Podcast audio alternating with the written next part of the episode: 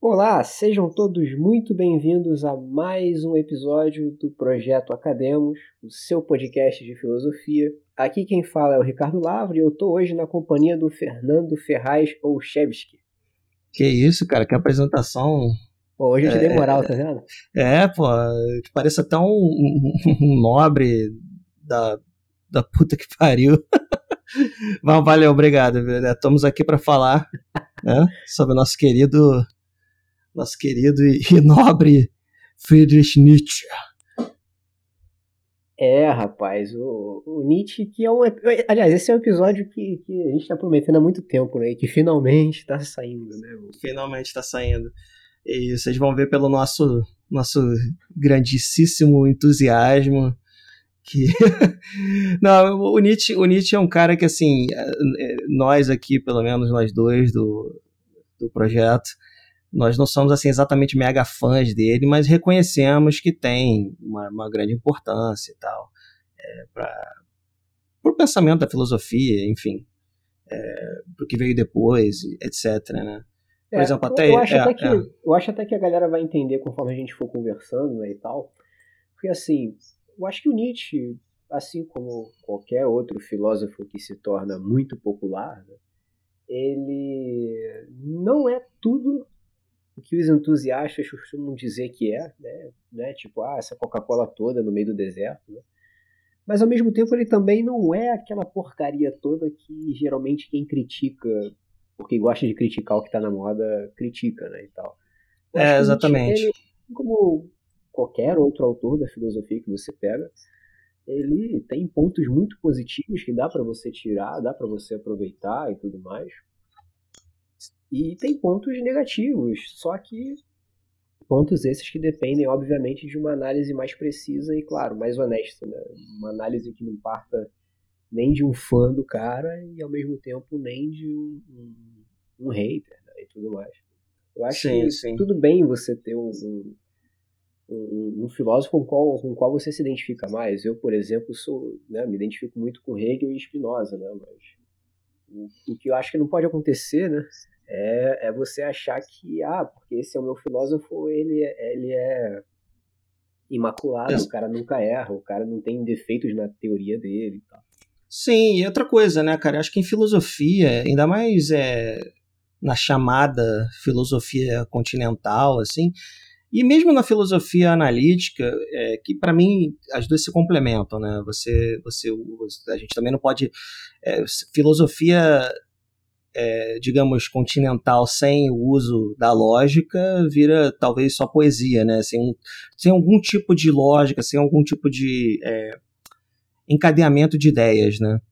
É, não que não tenha valor na poesia, tal, mas é, você vê que as pessoas tentam argumentar uma posição, né? E o Nietzsche tentou argumentar uma posição, e é uma posição que pode ser criticada, e a crítica depois pode ser criticada é, numa, num eterno debate, né? É, ninguém, ninguém, é, acho que assim, por mais que a gente goste dos nossos, tem os nossos, as nossas filosofias que para nós somos as, é, são as últimas filosofias, né? A gente sabe que é, uma, é, um, é um processo de, de constante debate e, e, e embate né, de ideias e que vão e argumentos que vão sendo atacados e contra-atacados, refinados e para ser, serem melhorados, né? Enfim. É, exatamente. Né? E eu acho que foi até bom você comentar essa questão da filosofia analítica e, e continental. Eu acho até que isso dá um bom episódio, né? A gente falar sobre isso, porque são termos que eu vejo serão muito comuns na né? hora. Ah, fulano é analítico, fulano é, é continental e tal, e eu, eu, vejo pouca gente explicando né, o que, que é. Eu acho que é um, daria um episódio bacana também a gente falar um é, sobre é, as diferenças né, entre, entre formas de se fazer filosofia. Sim. Mas é bacana também a gente entender que filosofia não é você formar clubinho, né, e tal, tipo, ah, eu sou analítico, então tudo que é continental é uma merda, ou ah, é, exatamente. e tudo que é analítico é uma merda e tal. Né? Não, é não por mais, é assim, se a gente for ver pelo, pelos fóruns de debate na internet, às vezes até parece isso, né, mas não é. Né? Tipo, no, no, no, às vezes, porque infelizmente, né? Ainda mais eu vejo muita gente que nem sequer faz filosofia ou estuda filosofia assim é, de uma maneira é, é, formal, né? É mais uma coisa informal, mais um hobby, né? Acaba virando virando o clubinho, né? Que é uma coisa que a gente tenta evitar aqui, né? É, a gente tenta evitar que vire que vire tipo é, é, é torcida de futebol ou, ou até partido, assim, porque eu acho que assim, se tem uma ferramenta, se tem ferramentas que ajudam a gente a entender a realidade, elas são bem-vindas, né? A gente é, não pode chegar usar e o que a gente tem à disposição, né, cara? Seja ela mais pro campo da lógica, seja ela pro campo mais da, da, da teorização um pouco mais é, relacionada com a, a, a, a, prática necessariamente do que, do que com relação à, lógica e tal, que Exatamente. é a forma como eu consigo enxergar de forma um pouco mais didática, né, a separação entre analítica e continua. É, é, exato. Eu acho que, eu acho que por, por um lado, minhas críticas assim, a essa separação, é, é, acho que a minha crítica é que talvez seja uma, um pouco de forçação de barra, assim, querer, pelo menos da parte dos analíticos do, do século passado, né, os originais, assim, século passado ou retrasado, digamos, é querer é, excluir uma certa, um certo tipo de interpretação da realidade é, o, o, a, e, e, querer, e querer fechar né, a filosofia. Dizer, não, filosofia é só análise de discurso e não tem mais nada, o resto é, é, é, é não faz sentido nenhum. Quando a gente percebe que às vezes faz sentido sim, né? É, é, faz completo sentido, né? E que se você elimina uma, uma, um tipo de análise que, que, que, serve como uma, uma, uma forma de interpretar a realidade, você acaba fechando, né? Fechando o seu horizonte de até de ação, né?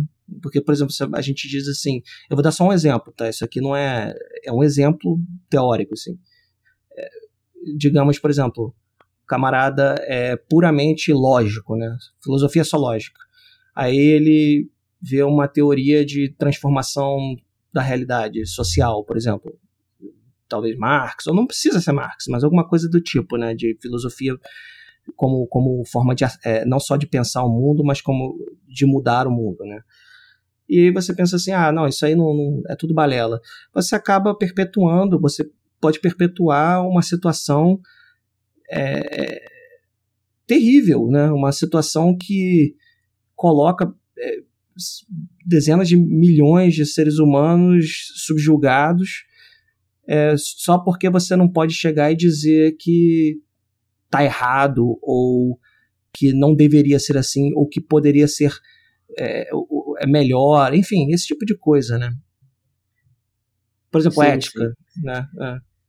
É, e, eu acho até bacana a gente ter começado a falar esse isso que inicialmente não tem nada a ver com Nietzsche, né? Porque na real tem, tem bastante coisa a ver com Nietzsche, né? Porque o Nietzsche ele é um desses caras, né? Que geralmente a gente vê muito clubinho formado em torno, né? Seja pró, seja anti-Nietzsche, né?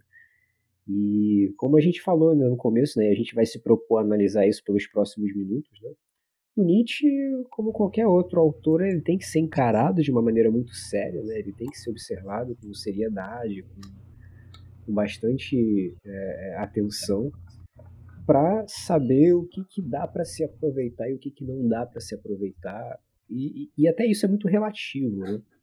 É. Porque o que, o que não dá para aproveitar, né, para mim ou para você, pode ser que seja aproveitável é, em algum outro momento para alguma outra atividade filosófica, né? desde que não seja a mesma que a irmã dele acabou fazendo. E é. a gente vai entrar nisso depois também. É, Mas... é. Bom, acho que dá para a gente começar falando um pouco né, sobre por que, que a figura do Nietzsche ela é tão polemizante. Né? Isso é. passa muito pela própria, pela própria biografia do Nietzsche, né? de quem foi Friedrich Nietzsche. E eu acho que mais importante, né? Eu acho que mais importante do que só definir quem foi o Nietzsche é definir quem o Nietzsche foi em naquele momento específico, né? É.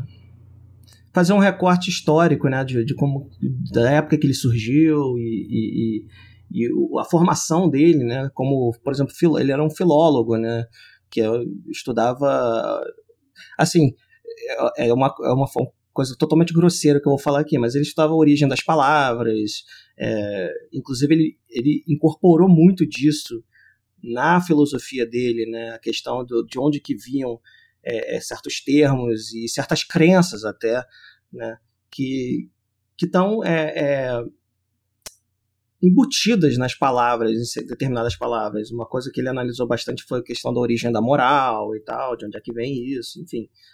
É, são coisas que a gente pode pode falar, né, sobre, né? Sim, sim. E, e, a moralidade, né, que você acabou de comentar, era um tema muito caro para o Nietzsche, né, entender o que, que é o fenômeno né, da moralidade como é que esse fenômeno se dá socialmente, era, era, uma, era um tema que era bastante importante dentro da teoria nietzschiana, porque, bom, o Nietzsche ele nasceu já na Alemanha, eu acho que dá para a gente falar que o Nietzsche é o primeiro filósofo verdadeiramente alemão, né, uma vez que a maioria dos filósofos antes dele que entram no balaio né, dos filósofos alemães, como Schopenhauer, Hegel e tudo Kant. mais, não eram alemães, né, porque não existia Alemanha ainda. É, eles eram culturalmente alemães, mas a Alemanha em si eram vários estados é, fragmentados, né? É, o Schopenhauer, por exemplo, ele nasceu na região que hoje é, é pertence à Polônia, né? O é. Kant, o, o Kant ele nunca esteve em nenhum território pertença à Alemanha hoje, por exemplo. Exatamente. ele, ele, é ele, nasceu no, no, que seria hoje um, pedaço da Rússia, né? um enclave Exatamente. lá da, da, Rússia, e nunca é, saiu de lá. Ele é de Königsberg, que depois de um tempo se, se passou a ser chamada de, de é, Kaliningrado. Né? É. Então, é, ele realmente nunca pisou em nenhum território que hoje possa ser considerado alemão. Né? É. E, bom, o Nietzsche ele é um cara que é o primeiro filósofo que realmente nasce de uma Alemanha unificada. Né? Exato. Uma Alemanha pós Otto von Bismarck. Exato. E isso tem profundas marcas. Né? Primeiro, por quê? Porque a Alemanha era um país extremamente nacionalista, né? justamente por conta desse começo né, tardio enquanto país. Né? Se investiu muito numa criação de uma identidade alemã que depois uhum. acabou culminando no ultranacionalismo nazista né, e tudo mais, no qual é. Nietzsche tem uma participação não direta, né, é. É, mas tem uma participaçãozinha ali. Mas o, o, mais irônico disso era que o Nietzsche ele era extremamente antinacionalista. Né? O é. Nietzsche ele tinha pavor é. de qualquer nacionalismo. Sim. E, infelizmente, né, uma das críticas que eu vejo serem muito apontadas ao Nietzsche, que eu acho absurdamente injustas, né, é o fato dele ter tido algum tipo de envolvimento teórico com o surgimento do nazismo, né? E, e na verdade Sim. isso foi fruto de uma gigantesca distorção da obra dele.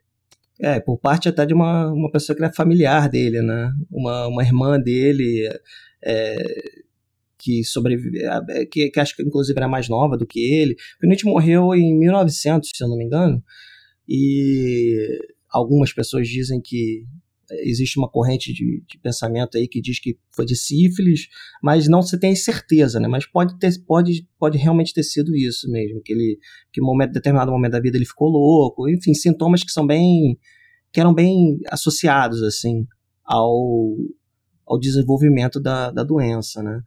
E essa irmã, ela pegou trabalhos dele, editou de formas um pouco não corretas, assim, do, do ponto de vista do próprio Nietzsche, né? E ela foi casada, se eu não me engano, com um cara que pertenceu ao, ao partido nazista, eventualmente, né, na vida dele, uma, uma coisa assim, né? Não só pertenceu, né, o, o, o cunhado do Nietzsche, né, ele não só pertenceu ao partido nazista na sua origem, como ele foi o cara, isso é uma curiosidade que pouca gente sabe, ele foi hum. um cara que criou a maior célula do partido nazista fora da Alemanha, aqui na Argentina, né? bem pertinho da gente. Nossa senhora, que merda. Não tem dessas, né? Mas né, o Nietzsche, ele, por exemplo, ele tem vários e vários textos é, tecendo elogios ao povo judeu, por exemplo, porque ele considera um, um povo extremamente resiliente às intempéries do tempo e tudo mais. Sim. É, coisa que é, os nazistas eram totalmente avessos e tal. E como eu já comentei, o Nietzsche ele tinha ele tinha um certo pavor do, do nacionalismo, né, do, do fenômeno do é, nacionalismo. Ele, é, eu tinha ouvido falar, eu não tenho certeza se isso é uma informação correta, que não é nem ouvido falar, eu li em algum lugar já tem muito tempo que ele próprio é, isso é incorreto, né? Mas ele, em algum momento da vida, acreditou que ele, ele mesmo nem era é, a ascendência dele nem era alemã, né? Que ele vinha, que ele vinha de nobres da Europa Oriental, um negócio assim. É uma loucura, né? Porque para você ver que ele mesmo, apesar dele ser alemão, ele estava meio que pouco se lixando para essa coisa que era muito importante na época dele entre os alemães, né? E isso a gente, você pode imaginar, não pegou muito bem, né? Com os colegas dele de academia e, enfim, né? É, as pessoas não, não, não, enxergaram, muita gente não enxergou com bons olhos essa, essa, essa questão dele simplesmente tocar o dane-se né, para o nacionalismo alemão, para o crescente nacionalismo alemão, né, da, recém, da recém-criada Alemanha como Estado. Né. É, uma, é só uma, só uma, é só uma, uma, uma fofoca que eu joguei é. aqui para poder. É, eu, eu, eu, eu tenho muito isso, né? Que o fato da, do Nietzsche ter sido muito pouco aceito na academia na época dele, né? Ele publicou alguns textos, é, algumas obras acadêmicas ainda da época que ele era apenas filólogo, né? E não estava necessariamente envolvido com produção filosófica. Uhum. Apesar de caber um debate aí de que, né, em que momento começa e termina o Nietzsche filólogo e o Nietzsche filósofo. Eu praticamente, particularmente, acho que as duas fases são uma fase só, mas enfim. É, eu concordo, é, concordo. Há quem faça separação, né? Mas que o Nietzsche ele não foi muito bem aceito dentro da, das cadeiras da universidade por conta, né, justamente desse afastamento político, né, que não era muito. Ele não era o cara mais popular das festinhas, né, digamos. E, bom, a outra questão né, que é, é muito importante dentro da vida do Nietzsche, que acabou respingando muito na, na obra do Nietzsche, né, é a sua relação com a religião. Né? O, Nietzsche ele veio de uma família luterana, né? o luteranismo estava inclusive muito ligado né, com a, a, a o nacionalismo. A questão é o nacionalismo, é verdade. Porque, é porque o, o Martinho Lutero era alemão, é, foi alemão e tal. Alemão que eu digo no sentido cultural, realmente não existia ainda, mas ele falava alemão, enfim. Ele viveu no, no em cidades que, que, que, que hoje são território da, Alemanha, da Alemanha. E então eh, virou um grande símbolo né, para o nacionalismo alemão. Dizer, olha, esse grande reformador do cristianismo era, era alemão, ele falava alemão, ele era culturalmente alemão. Então, é um, é um ponto de orgulho, né? Se tornou um ponto de, de orgulho dentro, da, dentro do nacionalismo alemão, né?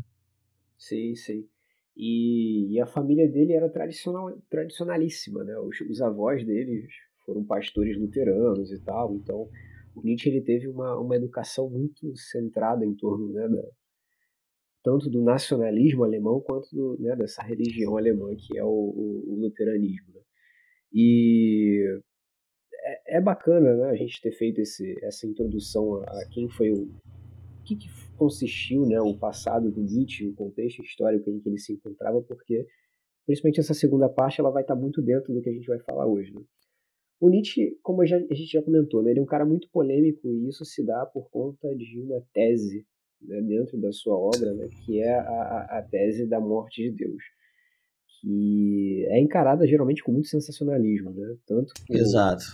principalmente tanto pelo pelos cristão, né, é, mas também pelo, pelos, pelo pessoal que é, que gosta do Nietzsche, mas talvez não necessariamente de um de um ponto de vista acadêmico, né, mas o pessoal gosta dos memes, né, do, do pessoal dos memes e tal, que, que, que vai é, é, assim, não, não, necessariamente distorcer, mas simplificar de uma maneira muito. É, que acaba, pelo menos na nossa visão, né? Acredito que o Ricardo tem a mesma visão que eu, acaba, acaba deixando a, a, a própria ideia, né? mais pobre, né? Você empobrece o que, que ele queria dizer com isso, né? É, pois é. é a ideia da, da morte de Deus, né? Que é uma ideia e eu diria que talvez não seja nem a, a, a principal, o, o, o Nietzsche ele, ele utiliza esse termo muito pouco na obra dele. Ele, mais precisamente, ele utiliza esse termo né, em um aforismo que está presente no livro da Gaia Ciência. É, uhum. E em alguns outros momentos muito pincelados da obra, mas está é, tá bem longe de ser o, o, termo mais utilizado por ele. É, mas acabou sendo encarado por muito sensacionalismo por causa da força que o termo Deus ele carrega, né? tanto filosoficamente falando quanto fora, né? culturalmente falando. Sim. E é como você falou, né? Você encarar isso, seja pelo lado do sensacionalismo, né? E de achar que o Nietzsche estava fazendo apenas, estava apenas preocupado em fazer um ataque direto a, a, ao pensamento religioso, não que não estivesse, mas não era apenas isso. É, é, você empobrecer demais a ideia que ele tinha por trás dessa desse termo, né, desse conceito. E você também simplesmente achar que o Nietzsche ele era tipo ah um bad boyzinho a fim de levar o, o de levar o, o ateísmo a torta e direita para todo mundo, é também você empobrecer demais a ideia. Né? É, exatamente. Eu também concordo. É, é, acho que os dois lados, né, tanto que gosta da, dessa frase quanto que detesta, acaba é, empobrecendo todo, todo o conceito, concordando ou não, né? nós temos aqui duas pessoas que não são exatamente dois fãs do Nietzsche, né? mas a gente também não vai chegar e. É, já fui, bastante. Hoje não tanto. É, é, a gente não vai chegar e.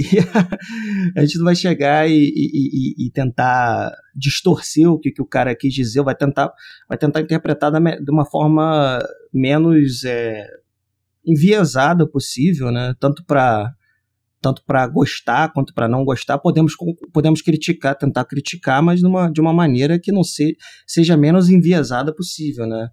pelo menos no sentido é, mais banal do, do, do, que seria um viés. Né? É, exatamente.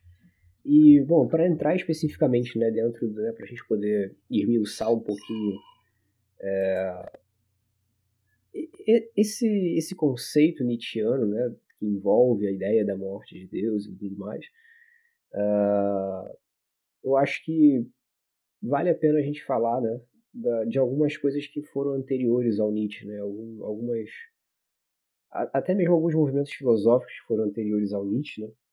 Eu acho que não tem como falar disso sem falar do Kant. Né? Uhum. O, o, o, Kant ele foi um autor do século XVIII, né? 1700 e alguma coisinha. Vocês me perdoem por não lembrar a data de cabeça, eu sou péssimo para isso. Mas o, o, Kant ele foi um cara né, do, do século XVIII.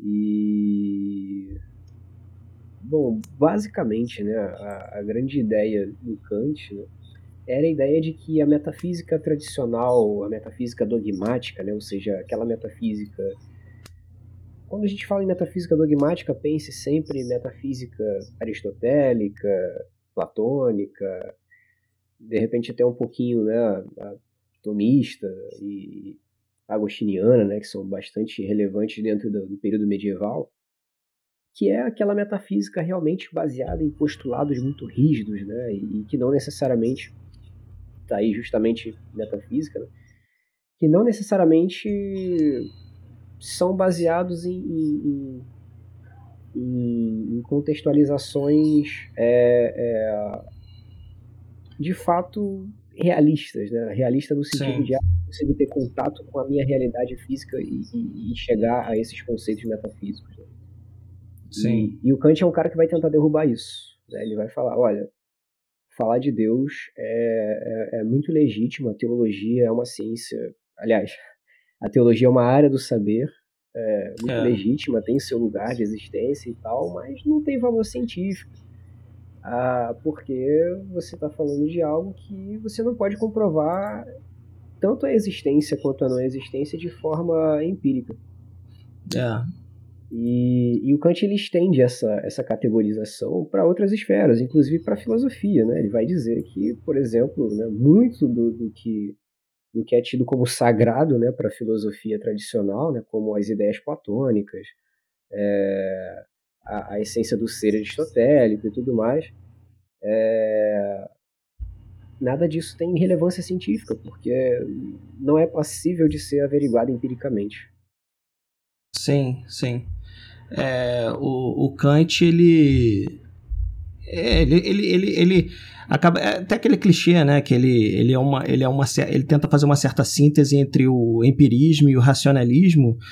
E acho que muitas vezes assim, é, as pessoas mais do lado empirista assim acabam é, tentando ver, ver, ele como uma, a filosofia dele como uma forma de salvar o racionalismo, porque o racionalismo é aquela ideia, né, de que a gente tem por mais que que a gente consegue entender a realidade somente através da razão, né?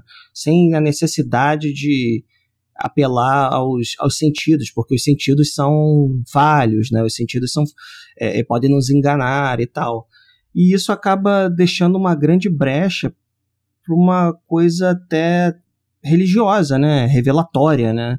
Se a gente não tem certeza do que é a realidade, mas algo dentro de nós tem conexão com o que é real. E aí você pode criar até é, é, é, fantasias perfeitamente lógicas, né? Você pode é, criar conceitos de Deus, de divindades, é, conceitos de unicórnio, aquela coisa toda, né? De uma montanha de ouro. E, acho, acho até que ele dá algum desses exemplos, né? Mas que não tem correspondência com a realidade, pelo menos que não foram observados. Então, assim, para o Kant é importante a razão, mas é, nós temos que colocar rédeas na razão, né? E essas rédeas, em grande parte, são informadas pelo mundo sensível, né? Pelo mundo da empiria. É, porque não basta a gente só pensar na coisa, né? E, e por mais que ela faça sentido na nossa cabeça e, e, até em papel, a gente pode escrever ela, falar, ó, oh, Deus existe e ele, ele tem essas características porque logicamente ele tem que ter perfeito, tudo muito bom. Mas sem a observação, a gente não pode afirmar com toda certeza absoluta, né? que algo tem correspondência com a realidade. Isso era para tentar podar um pouco. O Kant estava tentando podar é, o dogmatismo, né? Que é essa questão da exatamente de você dos filósofos e pensadores da época ainda terem muito desse resquício da até da teologia, né? Como, como você falou, né? Que para ele era, era perfeitamente é, é, é, como é que eu posso dizer? Era, era, era, era um saber legítimo, né? Era perfeitamente legítimo, mas que não deveria ser tratado como ciência, né? No sentido de que a gente não pode chegar e dizer, não, porque fa faz sentido lógico, é uma ciência, porque faltava algum tipo de. Porque falta a esse tipo de, de, de de pensamento, de saber, é, a verificação empírica das ciências, né? Ainda mais se a gente pensar, por exemplo, que ele estava muito é, pautado na ideia da, da física newtoniana, né? Tem a questão da, da, das fórmulas, né? Você tem certas intuições, aí você vai testa as fórmulas e você testa no mundo empírico, né? Para saber se elas, se você consegue fazer um cálculo, por exemplo, de, sei lá, força é igual a massa vezes a aceleração. Aí você faz, monta um experimento para saber se aquilo ali vai ser, se aquela ideia racional, né? Porque é uma fórmula, é uma fórmula matemática que está na nossa, nas nossas cabeças, faz sentido se aplicada à realidade. E se ela fizer sentido, se ela é verificada pela, pela, pelo, é, pelo, pela experimentação ou pela observação, digamos, então ótimo, é, aquilo ali tem uma correspondência com a realidade.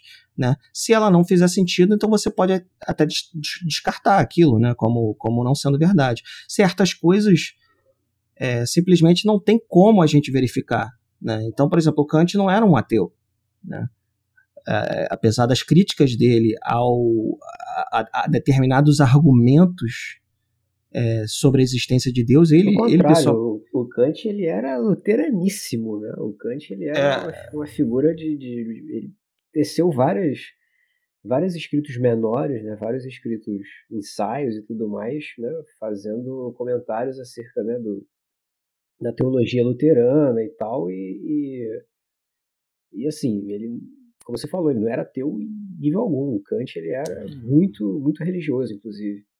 É, ele não, o que ele não queria era é, é, é elucubrações é, fantasiosas a respeito da, de um tema que para ele até era muito importante, né?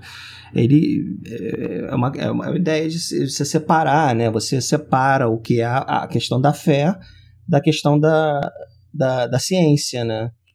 É claro que isso aí não foi muito bem recebido, mas como a, a, o peso do trabalho dele foi tão grande, é, acabou sendo impossível, pelo menos para uma, uma, gigantesca parte do, dos, filó dos, filósofos da época, negarem. Né? Tanto que depois ele é, vieram diversos é, filósofos depois dele que simplesmente tiveram que fazer deferência né, ao Kant, embora de um ponto de vista kantiano a gente pode até criticar, por exemplo, tem o Hegel, tem o Schopenhauer, né? É, é, bem capaz de que se o Kant tivesse vivido mais uns 20, 25 anos e tivesse contato com a filosofia do Hegel, do Schopenhauer, ele iria dizer que eles, eles dois leram a filosofia dele de uma forma completamente errada, né? Mas ambos, né, tanto Hegel quanto Schopenhauer, se consideravam herdeiros até, né, de uma forma assim bem direta, né, da, do pensamento sim, kantiano, sim. porque o, o, impacto do Kant foi avassalador, né. É... E, e, e, o Nietzsche de certa forma foi um cara que foi fruto dessa herança também. Né? É, por mais que ele não admita muitas vezes, né? mas a ideia da morte de Deus passa muito pela ideia da morte de, da metafísica que o Kant expressa, é, não exatamente nesses termos, ah, eu estou matando a metafísica, como o Nietzsche faz com, com a questão do, de Deus, né? mas Sim. o que o Nietzsche está tentando lidar é com as consequências da morte da metafísica, né? dessa metafísica tradicional e tudo mais. E, e o Nietzsche, ele, o Nietzsche ele abraça essa ideia. Tá? O, o Nietzsche ele não critica o Kant nesse sentido, ele critica em vários outros. Mas não é. nesse sentido, né? porque para o Nietzsche era interessante essa ideia né? da, da reformulação metafísica, porque aí justamente entra a questão que a gente queria tocar. Né? Porque apesar do Nietzsche não ser um, um defensor absoluto do ateísmo e tal, o Nietzsche era ateu, né? diferentemente do Kant. Sim. É, e para ele, a, a, você esse processo da morte da metafísica, né, que o Kant ele acabou promovendo, acabou culminando também no processo né, da, do, do, que ele vai chamar depois de morte de Deus, né, que é a ideia de que os valores absolutos, né, e aí quando a gente fala de absoluto em filosofia, é, é, é importante a gente sempre lembrar né, que absoluto, nesse caso, significa afastado da realidade, né, da nossa realidade, uma realidade diferente da nossa. É, então você dizer né, que não há metafísica ou que não há divindade é, é você dizer que não há absoluto. E uma vez que não há absoluto, é, o que você está dizendo indiretamente é que tudo que dá para ser falado acerca da realidade, tudo que dá para ser falado acerca da vida e tudo mais, tem que ser falado aqui, né? sobre essa vida aqui né? e não tendo em vista esse absoluto que não existe. Né? É, o, essa questão do absoluto, né? É total, como você falou, né? É, é, é o que está fora da nossa realidade completamente. É, a nossa realidade é a realidade do devir, né? É a realidade da, das coisas que estão sempre se tornando alguma coisa, né?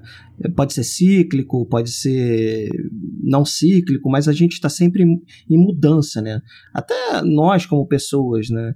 É, nosso pensamento muda, nosso corpo vai mudando, nós vamos envelhecendo, vamos é, ficando. É, a gente cresce para depois começar a definhar e até morrer. E aí o nosso corpo, o nosso corpo até depois da nossa morte é decomposto e tal. Isso acontece com outros processos na natureza, tanto orgânicos e que fazem parte da vida, como outros animais e plantas, até processos inorgânicos, é, rochas e tal.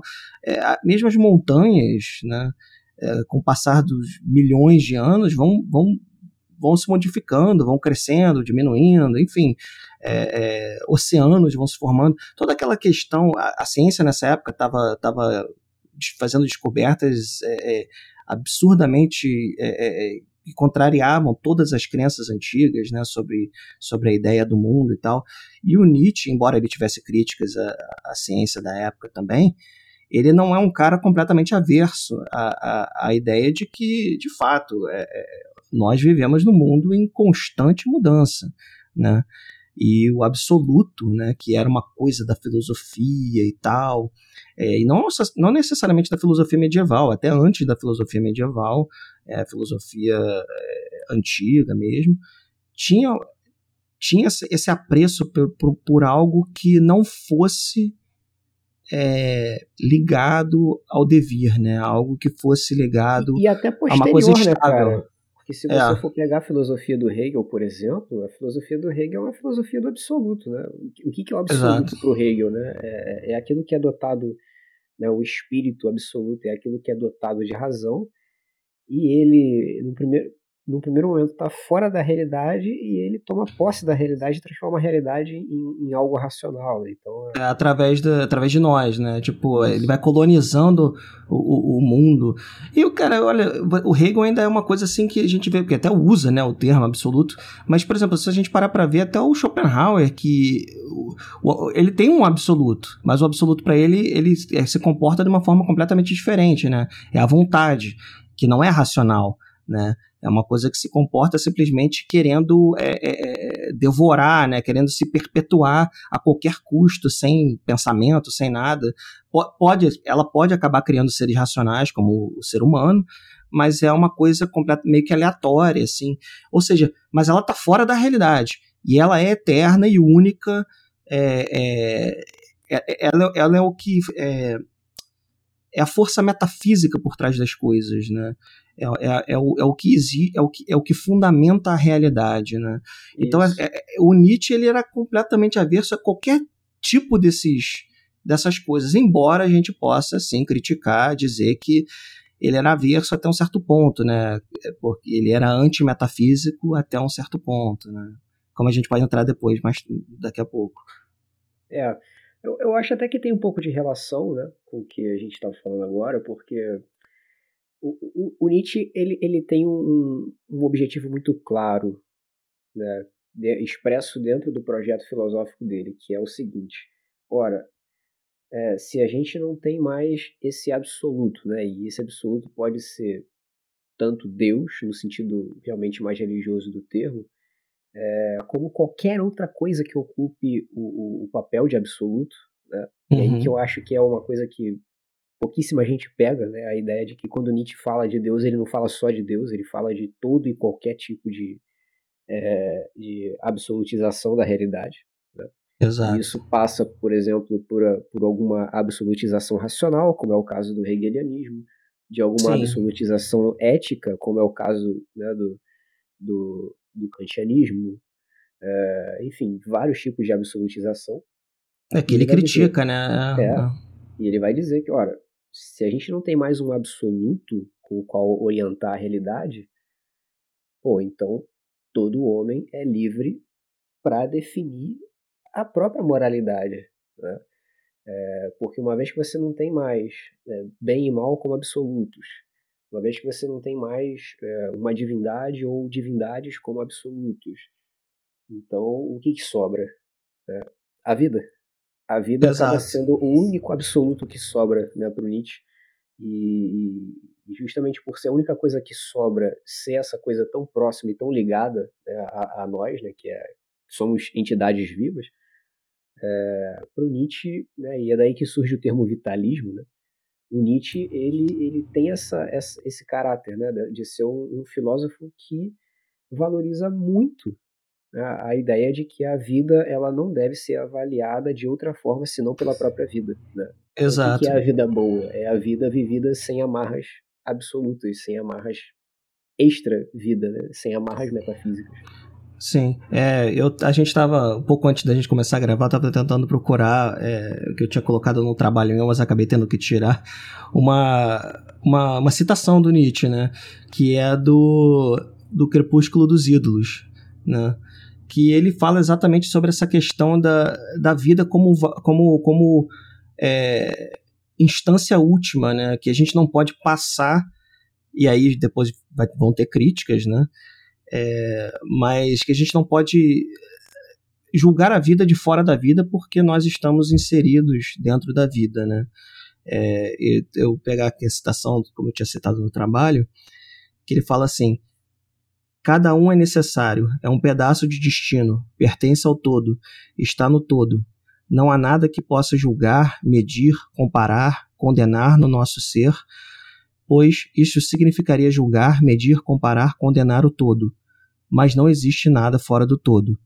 Então, assim, é, nós estamos inseridos dentro do todo, e, nesse, e esse todo que ele quer dizer é, é, é, é, é, é o mundo natural da vida, que a gente no qual a gente está inserido, do devir, né? que não tem um, um, um, absoluto fora disso, né?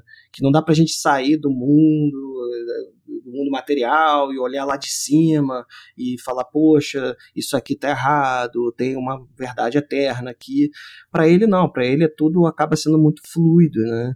E, e aí acaba caindo nessa no que depois viria a ser uma certa relativização do, do da moralidade e de outros valores, não só da moralidade.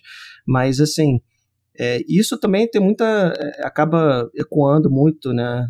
É, a gente falou da parte da, da metafísica, né? Tem a parte da, da questão cultural, religiosa também, né? Porque mais ou menos na mesma época, acho que um pouco antes, o, o Dostoiévski estava escrevendo Irmãos Karamazov, né? E tem a frase não é exatamente essa, mas o espírito da coisa é, é, é, esse, né? Que é uma, uma parte que o Ivan Karamazov fala para o Alyosha, né, o irmão mais novo dele, que se Deus não existe, então tudo é permitido, né? Você, é, no sentido, é, nesse caso, ele acaba sendo até um, é, uma, é um pensamento até um pouco mais cínico, assim, mais, mais, mais cáustico, né? É, é, porque é uma ideia de perda mesmo, né? Não é uma coisa que. Já para o Nietzsche, isso é uma coisa libertadora, né? O Nietzsche enxerga isso como uma coisa positiva, né? Isso, isso. Para o Nietzsche, é. isso é uma. Isso é, uma é, é, um, é uma coisa que permitiria a humanidade recomeçar enquanto humanidade, né? Exato. É, enquanto que pro pro, pro Dostoiévski, né, por exemplo, seria justamente o contrário, né? É aquilo que vai encaminhar a humanidade para o seu fim, né? A ideia de que é. ah, uma vez que se perderam todos os absolutos, não existe mais nada que nos impeça de cometer atrocidades um contra o outro. É, a gente vai se, se, se, matar todo mundo, né? No final das contas é um contra um contra todos e, enfim, a gente pode fazer o que a gente quiser, né? Não é, não é essa a pegada do Nietzsche não é exatamente essa. Ele, ele fala assim, a gente pode fazer o que a gente quiser, mas isso vai vai ser algo positivo, porque vai tirar as amarras de muitas coisas, enfim essa ele não chega ele não chega o Nietzsche ele não chega a desenvolver né uma pelo menos não da maneira como a gente é, é comum assim uma, uma, uma ciência política mega elaborada e tal né? apesar de que ele, ele entra em assunto de política né mas não ele não chega a fazer uma, uma, uma teoria política por exemplo, digamos como, como Marx, assim, né, de, de, de, não é libertação nesse sentido, né, de classe, por exemplo, é uma libertação mais é, no sentido particular mesmo, né? Por isso até que muita gente acaba falando, né? Muito, muito, muitos é, estudiosos de Nietzsche mesmo admitem que ele acabaria talvez hoje, né? Se a gente pudesse fazer uma fazer cometer esse, essa atrocidade anacronística, assim, transplantar ele para os dias de hoje, talvez ele fosse um reaça, né? Ele fosse um, um cara mais assim é, eu acho é. bem provável, até porque é, também. ele é, na época ele, ele, escreveu bastante coisa contra, né, o, o, o marxismo e tudo. É, não, ele seria, ele seria tipo MBL, né, total, né? É, é o, o, Nietzsche é uma figura muito controversa, né, porque muita gente, de fato, ele em determinado sentido, ele pode ser encarado, né, como esse filósofo da liberdade, até de um certo libertarianismo e tal.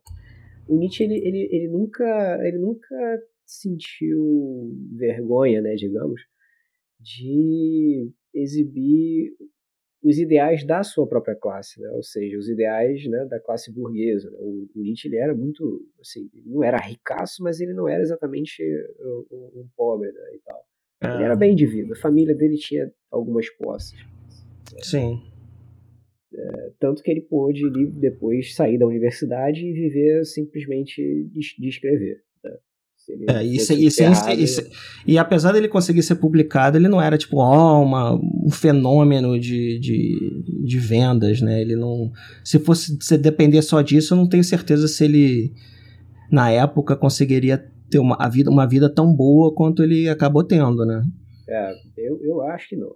É, eu, eu, eu também. Para mim que não. Eu acho que ele talvez é, é, realmente não, não conseguiria ter o, a tranquilidade que ele teve.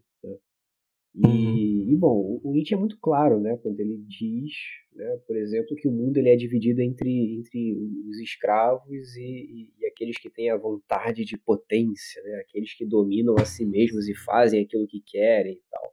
Exato. E, geralmente o cara que faz aquilo que quer é um cara que já tem tudo à sua disposição para fazer isso. Né? É. geralmente é um cara que, uh, de fato, pode né, se privar de, de, de, sofrer julgamentos morais, porque julgamento moral para ele não vai importar muito. É, uhum. o cara que pode se privar de pegar empregos degradantes, por exemplo, porque ele não precisa de um emprego degradante para sobreviver, como era o caso do próprio Nietzsche, que nunca precisou trabalhar efetivamente, né, tirando é. o trabalho que ele teve na universidade ainda bem jovem, né, e depois ele acabou saindo de lá e viveu só da escrita. Então, ele era um cara que, ao mesmo tempo que expressava muito esse ideal de libertarianismo e tal, é, ele também tinha alguns pensamentos muito reacionários. É, é. é por exemplo, essa coisa do, é, da moralidade. Toda, uma grande parte da, da, da, da análise dele, né, da, da genealogia da moral dele, é a ideia de que, pelo menos da moral como judaico-cristã, digamos, é a ideia de que o fraco utilizou, é, conseguiu dominar o forte através de uma moral, desse tipo de moral judaico-cristã, né? De, de que você tem que se perdoar e você tem que não sei o quê, mas você não pode esquecer, né? Tanto que depois ele até faz uma crítica, né? Que, é, que acho que o esquecimento é uma, é uma coisa extremamente importante, que isso, até, isso por um lado é até interessante, né? Mas é, se você vê o porquê que ele fala isso, talvez não seja tão interessante assim, porque é, essa, essa, ideia, essa ideia cristã do, do, do, do, fraco, né? os fracos herdarão o mundo, é, os últimos serão os primeiros e tal, ele era, é, assim, ele fazia a análise, pelo menos a genealogia dele, né? Pelo menos ele argumentava que era dessa forma. Você pode criticar ou não, historicamente, se era assim ou não, né? Mas digamos que fosse, né? E para ele isso é terrível, né? Porque você, é, é, você acaba suprimindo uma coisa natural, que é os, a questão dos fortes dominarem os fracos. E isso acabou depois sendo extremamente explorado pelo pessoal do nazismo, década, algumas décadas depois da morte Exatamente. dele. Exatamente. A gente começou é. inocentando ele e agora a gente vai é, é, é, a gente já incriminou o cara, assim. Mas é porque caiu como uma luva, né? Para a ideologia, né? De que você tem que ser forte e que supostamente o povo alemão era o mais forte de todos e não sei o que, não sei o que lá, e todo aquele blá blá blá que. Só, é, é, eu acho que o grande problema não tá nem na questão da. tá também na questão da força, mas tá na questão de que o Nietzsche é muito claro, né? O forte ele tem que criar a própria moralidade, né? Ou seja é. Trocando em miúdos, né, falando em português claro, o que a gente está falando é quem, quem tem força para fazer o que quer, deve fazer o que quer. Né, e, é. e, passar por cima de qualquer um, de todo mundo. Né? É, é. E isso foi, foi um prato cheio para os nazis, né, cara? Isso foi um prato cheio porque legitimizou toda e qualquer barbaridade que eles acabaram fazendo. Né? E isso é interessante, e uma coisa interessante porque a gente também falou, por exemplo, que você falou, né? E, e é verdade, ele tinha uma admiração pelo povo judaico, né? o que, o que acaba sendo uma.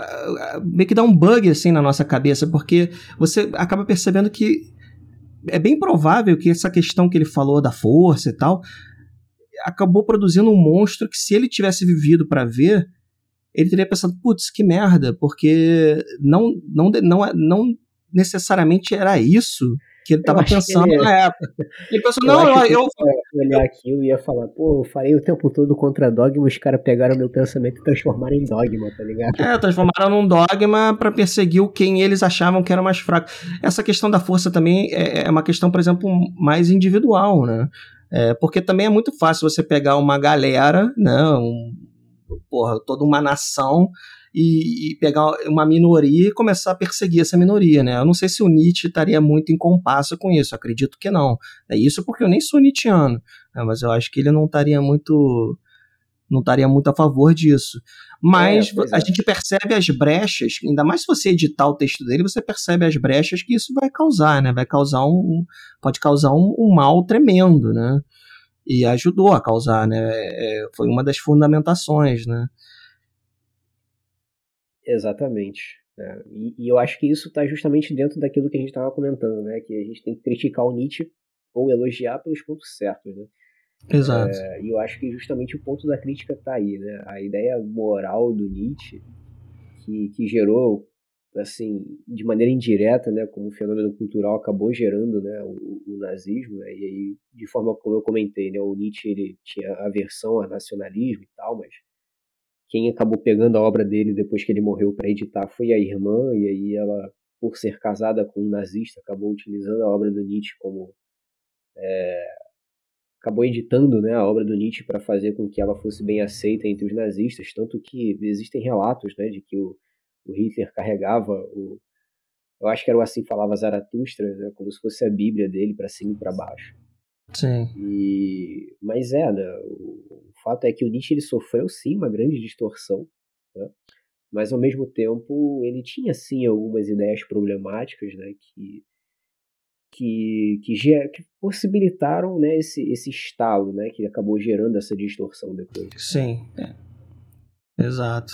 É, e a gente pode fazer outros tipos de crítica também, por exemplo, aquela, aquela citação que eu fiz do do Crepúsculo dos Ídolos e tal, e outras, e outros momentos também na obra da gente.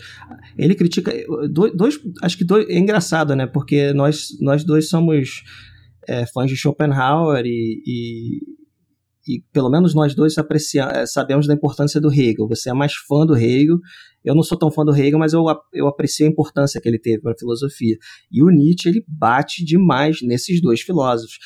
E no caso do Schopenhauer, ele tem uma certa. É, é, é, ele tem ao mesmo tempo uma dívida, porque ele se interessou por filosofia por causa do Schopenhauer durante o início da, do despertar filosófico dele. Ele era Schopenhaueriano, né? Ele, ele, ele, acho que foi quando ele leu o mundo como vontade, como representação. E ele adorava Schopenhauer e tal, só que depois ele, ele já no início, já no primeiro, no primeiro livro dele, que é o como é que é o nome do primeiro livro dele? Era sobre o. Era o. Meu Deus do céu. Uh, Nascimento da Tragédia. Nascimento da Tragédia. Já nesse livro você percebe que ele, que ele tem uma coisa assim contra a ideia do, do pessimismo schopenhaueriano de, de desistência do mundo, né? Porque o Schopenhauer ele é a favor de uma é, a, última fronteira, né, o último tipo de ação que a gente pode, que é o, que é o, que é o mais é, elevado tipo de ação, é negar a vontade em nós mesmos. E essa negação é como se fosse uma espécie de é, ascetismo ou, ou, monasticismo, né?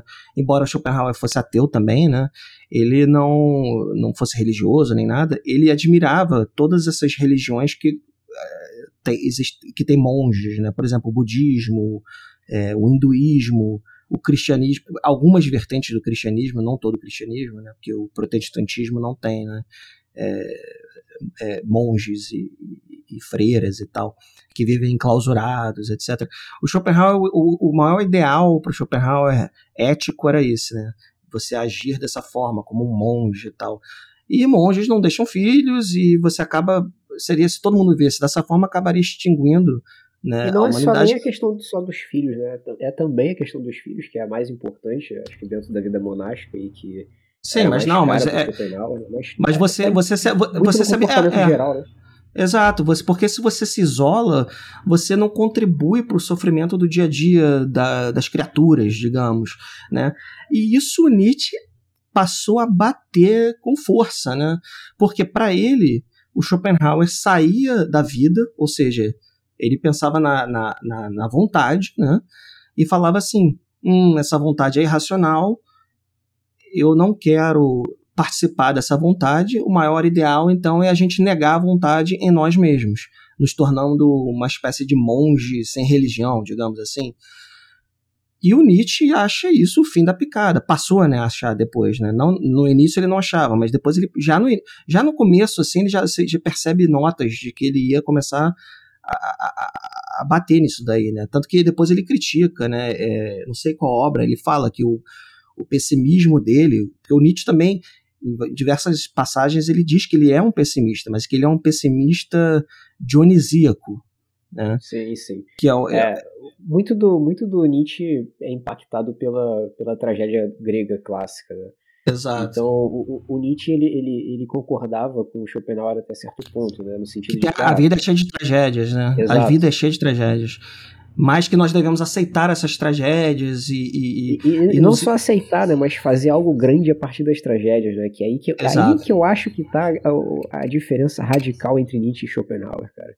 Sim. E a ideia de que ah, a vida é uma merda, beleza, mas dá para se divertir enquanto ela rola, sabe? Exato, a gente tem, a gente tem o poder, é basicamente assim, a, a, embriaguez, né? Essa coisa dionisíaca do se embriagar, que você consegue se unir com essa, com essa coisa que que sim, é cheia de horrores, né? A vida é cheia de horrores. Que tem muita coisa até que é, nós que somos brasileiros, né? Tem a cultura do carnaval, né?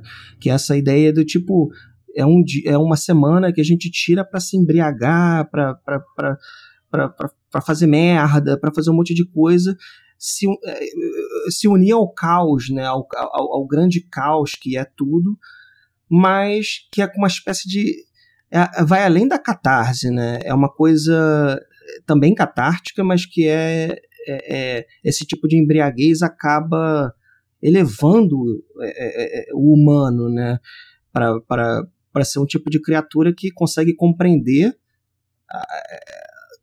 tanto o lado bom quanto os horrores e tirar disso algo positivo, né? uma, uma coisa terapêutica, né? uma coisa é, é, que sublima, né? Sublima a, a, a, as tragédias, né? É através desse conhecimento trágico, que não é um conhecimento é, frio e calculista, né? É um conhecimento é, quase que místico, né? A questão dionisíaca para o Nietzsche né? é uma questão quase que mística, né? Que é uma, é uma coisa assim... É, é, você não só estuda, né? Você participa disso. Isso que é engraçado porque o Nietzsche ele não bebia, né? Não bebia, é, não usava drogas. Não bebia. A única coisa que ele, que ele, que ele curtia fazer, se eu não me engano, era, era ópio, né? Justamente porque era, era desacelerava ele, né? O, o Nietzsche ele tinha, ele tinha enxaquecas absurdas, né? Então ele não bebia, não usava nada que fosse muito estimulante e tal. É, não, a questão da. É, e era, qualquer coisa que ele usasse era uma questão mais por remédio mesmo do que por querer viajar ou qualquer tipo de coisa. Ele achava isso o fim da picada. Que é meio que. É aquela coisa né, contraditória dos filósofos. Né? Por exemplo, Schopenhauer tinha todo esse papo de negar a vida e ser monge, mas ele, ele era um herdeiro que vivia no luxo, né? Então é, e, e, que era bastante boêmio, inclusive, né? É, boêmio, ele era, ele era mega boêmio também, né? É, ficava atrás das, das, da mulherada, o, o Schopenhauer, né? É, que, o que é meio difícil de acreditar quando a gente vê esse, a, as pinturas e as fotos dele já mais velho, né? É, pois é. Mas ele era um velho safado, né?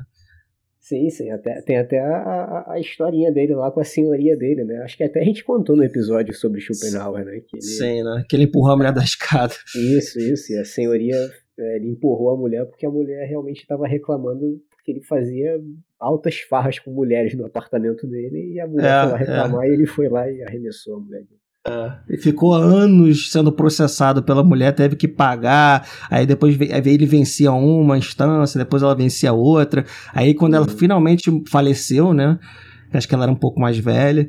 Ele, ele até escreveu em algum lugar assim: ah, agora o, de, o, o meu débito foi pago, não sei o que. enfim, é, é, uma, é, o, cara era, o cara tinha problemas. Né? Eu sou fã é. da filosofia dele, em parte da filosofia dele, né? tem partes também que são tenebrosas, né? As partes que ele, ele fala sobre mulheres, que ele fala sobre uma, outras coisas, assim, são, são terríveis, né? É, é... uma dica para quem não, para quem gosta né, de, de algum filósofo muito específico, cara, não vá atrás da vida do cara. você é vai se decepcionar bastante. É, exato.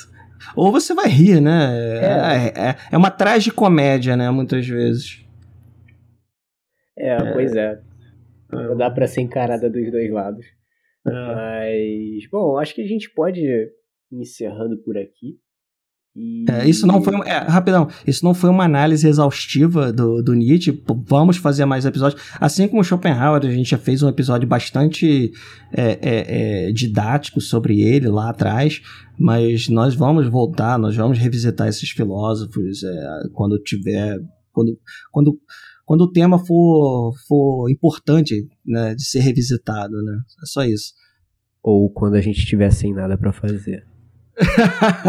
verdade, né? Verdade. Mas então é isso, galera. Se você curtiu esse episódio, não deixe de compartilhar ele com seus amigos. É... Lembrando né, que nós temos nossas redes sociais, então se você ainda não segue o Projeto Academos, siga a gente no Instagram, no Facebook, no Twitter é, temos o nosso site oficial, que é www.projetoacademos.com, onde a gente disponibiliza, além dos episódios antigos, né? A gente textos. disponibiliza também os textos, né? os nossos artigos e tudo mais.